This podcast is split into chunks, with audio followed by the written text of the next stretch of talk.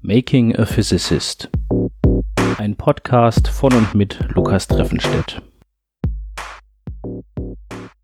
Hallo und herzlich willkommen zu Folge 45 von Making a Physicist mit dem Titel Zwei Jahre Doktorand.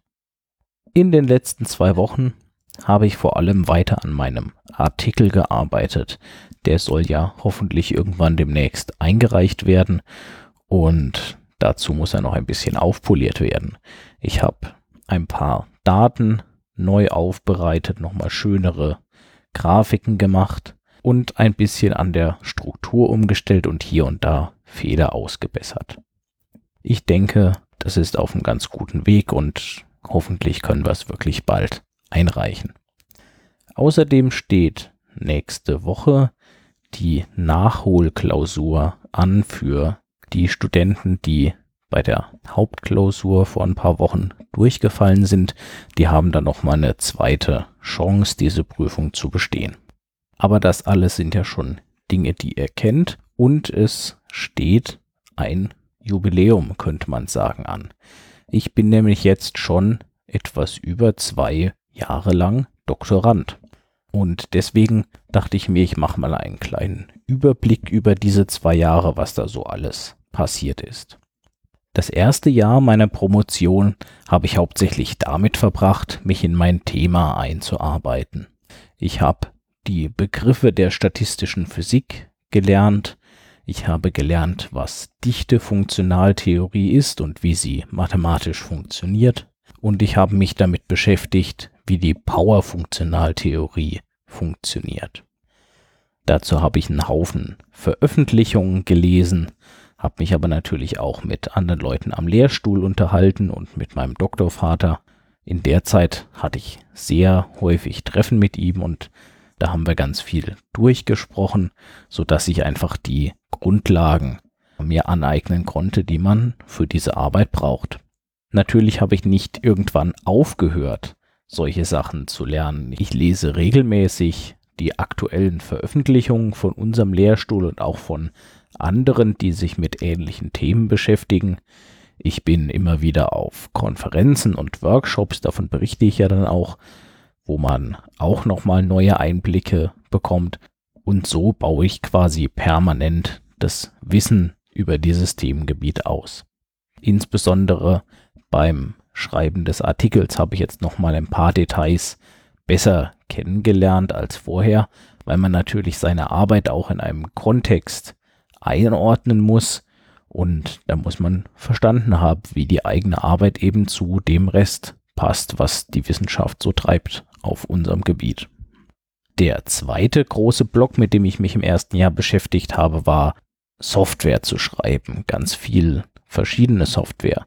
Ich habe ein Programm geschrieben, was die Dichte-Funktionaltheorie implementiert für zwei verschiedene Systeme. Ich habe die Power-Funktionaltheorie implementiert in verschiedenen Variationen und ich habe einen Code für Brownsche Dynamik-Simulationen geschrieben, der mir Vergleichsdaten liefern konnte. Für all diese Projekte habe ich mir außerdem beigebracht, wie man auf der Grafikkarte rechnet um die umfangreichen Berechnungen, die da nötig sind, zu beschleunigen. Und dann habe ich natürlich noch Programme gebraucht, mit denen ich meine Daten dann auswerten konnte.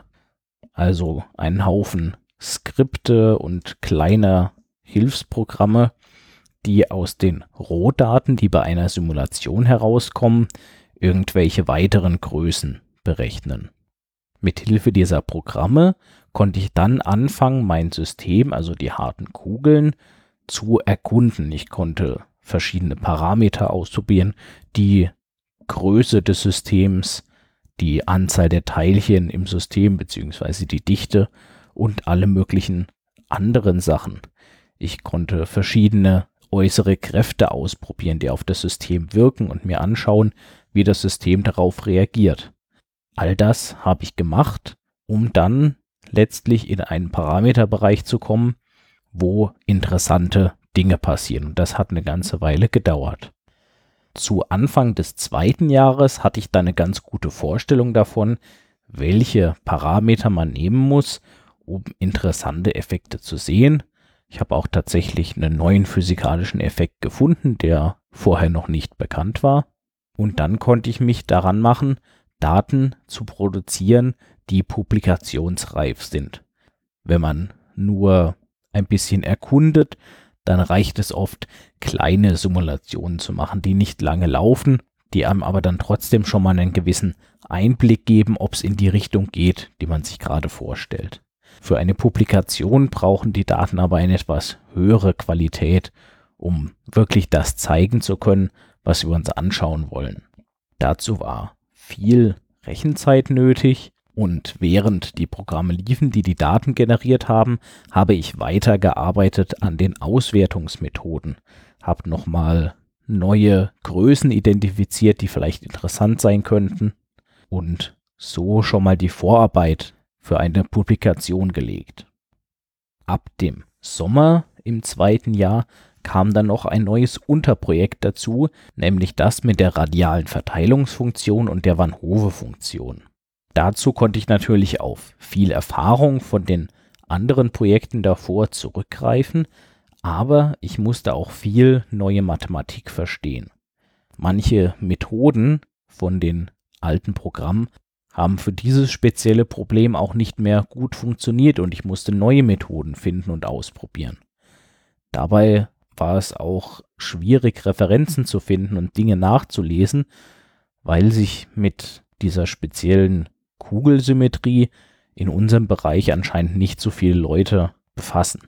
Vor einigen Wochen bin ich da aber auch auf einem Stand angelangt, wo ich anfangen kann, das System zu erkunden und zu schauen, wo jetzt wiederum die interessanten Dinge sind, über die man dann in einem Artikel berichten kann. Wann das dann soweit ist und wie viel Daten ich dann dafür generieren muss, das ist natürlich noch unklar. Aber davon berichte ich euch dann in einer anderen Folge von Making a Physicist und bis dahin macht's gut. Dieser Podcast steht unter einer Creative Commons Lizenz. Das Intro basiert auf dem Stück Robot Physics von Socialbot. Das Stück ist erschienen auf dem Album Family Jewels und steht ebenfalls unter einer Creative Commons Lizenz.